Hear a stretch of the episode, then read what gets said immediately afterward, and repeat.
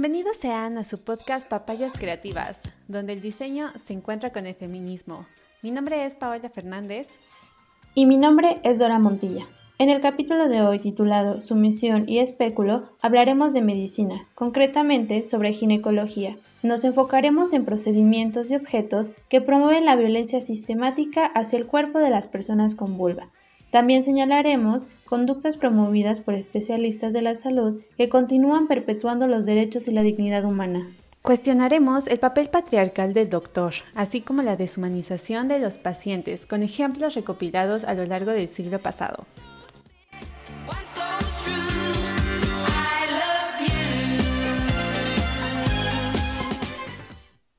Todas las personas con vulva hemos tenido al menos una experiencia memorable en la sala ginecológica.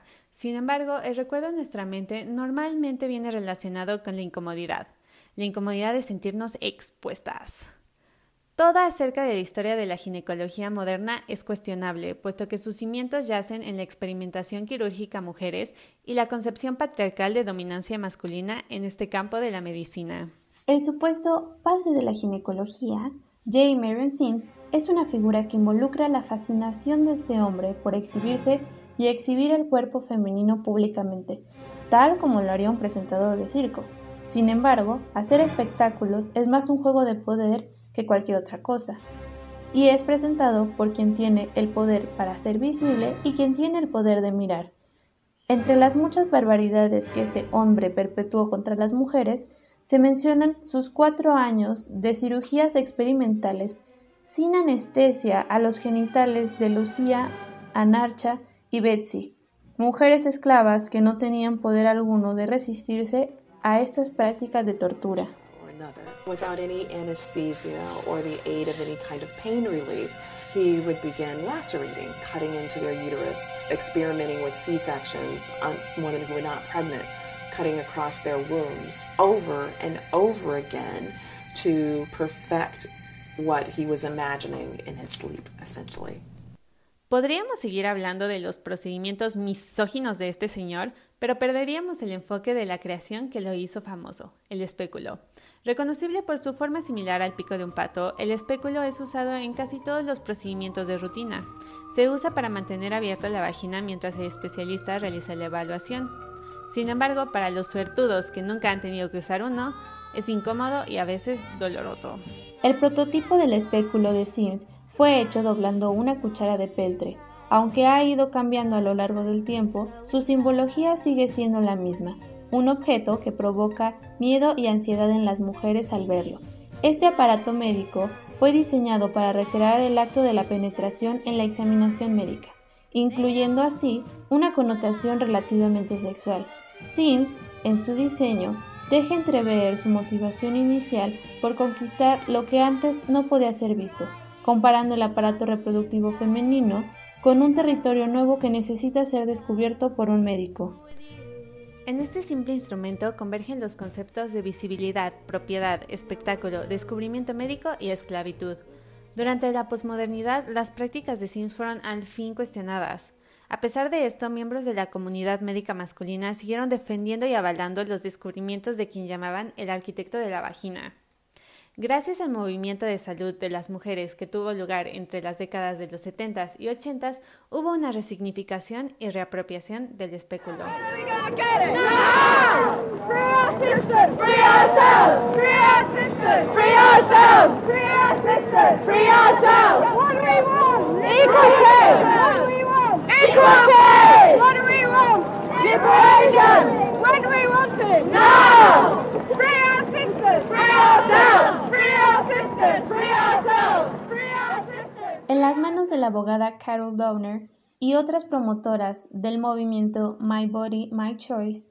el espéculo fue transformado de una herramienta ginecológica de supresión a un instrumento de liberación al incitar a las mujeres a hacerse autoexámenes cervicales. Esta abogada promovió la creación de centros de salud feministas donde se distribuían kits de cuidado personal, incluyendo un espéculo plástico, un espejo y una lámpara. Esto permitía que se cuestionara la relación médico-paciente, promoviendo la idea de generar para las mujeres un espacio de aprendizaje de sus propios cuerpos y su um, sexualidad. the first thing that I observed was a, a woman's cervix. And I had never seen this. I, I walked into the room, the vagina, vagina was visible with the um, uh, speculum in it, you know, like, like so. And uh, here I am looking right straight into this beautiful, wonderful pink cervix. You know, it's interesting, Carol, you bring a, a funny story. En el otoño de 1991 se da lugar al performance underground más icónico de la artista, activista, sexóloga y ex actriz porno Annie Sprinkle. Durante su show post-porno modernista, Sprinkle comienza su pieza titulada Public Cervix Announcement, al introducirse ella misma un espéculo en frente de toda su audiencia. Posteriormente hace que varios de los espectadores se formen y vean su cervix, el cual ella afirma que es hermoso. Con este acto, Sprinkle toma el control de ese instrumento y le quita su simbología original. Ya no es un objeto de terror, lo convierte en un espectáculo donde ella tiene un rol activo y el poder de su propio cuerpo. Este performance rompe la fina línea que divide el arte, la ginecología y la pornografía, mientras reconstruye la materialidad del sexo y del género en el contexto de la exhibición médica cervical. Aunque fue criticada por varias feministas de la época, Sprinkle desviste la pornografía, convierte la anatomía interna femenina en la última definición de belleza y al mismo tiempo crea una experiencia empoderadora, revolucionaria y radical. La ginecología ha sido desde siempre un área de la medicina muy controversial porque consiste en exponer lo que la sociedad le ha dicho a las mujeres desde niñas que se debe mantener privado y ser motivo de vergüenza, los genitales. Aunque la ginecología ocurre a puertas cerradas, las mujeres han estado sujetas a los efectos ideológicos que toda la experiencia connota. Es la forma más relevante de examinación del cuerpo de la mujer, pero no solo estudia los cuerpos femeninos, también los define y los constituye. En muchas de las actuaciones llevadas en el campo ginecológico se adoctrina la forma adecuada de ser de una mujer. Según la publicación Public Privates, Terry Capsales define la examinación pélvica como un acto performativo, donde la paciente es reducida a un objeto detrás de una cortina y al médico un actor que dicta las reglas, la mujer se debe transformar de persona a pelvis. Es así como se demanda a la mujer convertirse en una vagina disociada de la persona. La experiencia ginecológica realmente ha sido cuidadosamente diseñada a lo largo del último siglo y medio para tratar a la paciente como una pieza de apoyo más que un participante activo. Esto se debe a que cuando transformamos a las mujeres en un objeto, las deslindamos de su claramente e incontrolable sexualización. Esta imagen de la paciente convertida en pelvis ha sido personificada en las pacientes modelo escogidas por los educadores de la medicina contemporánea para enseñar a los estudiantes a hacer examinaciones. Muñecas de plástico, cadáveres, mujeres anestesiadas, modelos incapaces de dar consentimiento. Anteriormente a 1979 no se les informaba a las pacientes anestesiadas que serían sujeto de práctica. Imagínense cuántas mujeres fueron tocadas sin saberlo. A principios de los 70 la comunidad médica contrató a prostitutas para servir como simuladoras de pacientes. Esto por la creencia retrógrada de que la prostituta iba a ser la clase de mujer más adecuada para el trabajo. Con esta decisión, los educadores estaban sexualizando el acto de la examinación de forma inconsciente.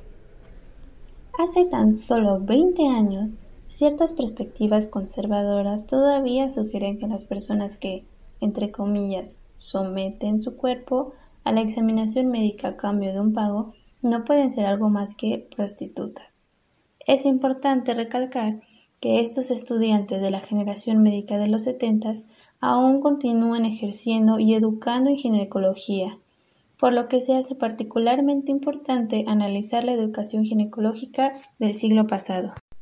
Mencionar este contexto nos hace reflexionar acerca de todo lo que está mal con la ginecología tradicional, desde la simbología de violencia expresada por un instrumento como el espéculo, hasta la poca relevancia que se le da a la retroalimentación de la paciente durante la consulta médica. Ciertamente han habido avances durante el último siglo y medio. Menos mal. Como la introducción de las asociadas a la enseñanza ginecológica, GTA por sus siglas en inglés. En 1972, estas mujeres empezaron a ser capacitadas para instruir estudiantes y enseñarles la importancia de las habilidades comunicativas durante la examinación. Gracias al movimiento de salud por la mujer de los 70s y al performance de Annie Sprinkles, podemos visualizar los primeros intentos de apropiación del espéculo en un contexto postmodernista. Son intentos de empoderamiento femenino al deconstruir la examinación pélvica y poner al alcance el conocimiento, posicionando por fin en un rol activo a la persona con vulva, empezando con lo que debería de llamarse la liberación de la pussy. Sin embargo, considerando el origen de la ginecología moderna ligada a la explotación y el desarrollo institucionalizado de la práctica educativa, nos debemos replantear si poner el espéculo al alcance de las personas es suficiente para el panorama actual. Viendo el amanecer de un nuevo siglo, nos hacemos la pregunta de si toda la especialidad debería ser replanteada. Se deberían abrir las puertas al diseño de una nueva experiencia ginecológica, donde haya una comunicación abierta entre paciente y personal médico, donde se respete y celebre la sexualidad y la identidad de género en sus múltiples facetas, donde las personas de bajo nivel socioeconómico no se sometan a tratos degradantes, donde se reconfigure la relación de poder, se cuestionen las políticas de la visibilidad y se excluyan los supuestos heteronormativos, Nuevas tecnologías ameritan nuevas formas de experimentar el cuidado a la salud de nuestros cuerpos. Personas antes que usuarios. Frase usada por las alumnas del CIDI Nina y Cynthia, quienes han propuesto rediseñar no la herramienta, sino la experiencia, y nos inspiraron a darle este enfoque al episodio. El inicio de este siglo XXI ya ha visto el rediseño del espéculo, como Iona, que cambia el material tradicional por silicona, o Bedescope, un dispositivo que se infla suavemente dentro de la cavidad vaginal. Sabemos que todavía falta un largo camino por recorrer para cambiar el establishment médico, pero podemos empezar por exigir un trato que respete la dignidad humana. Muchas gracias por escuchar. Esto fue Papayas Creativas, su podcast de feminismo y diseño. Hasta el próximo episodio.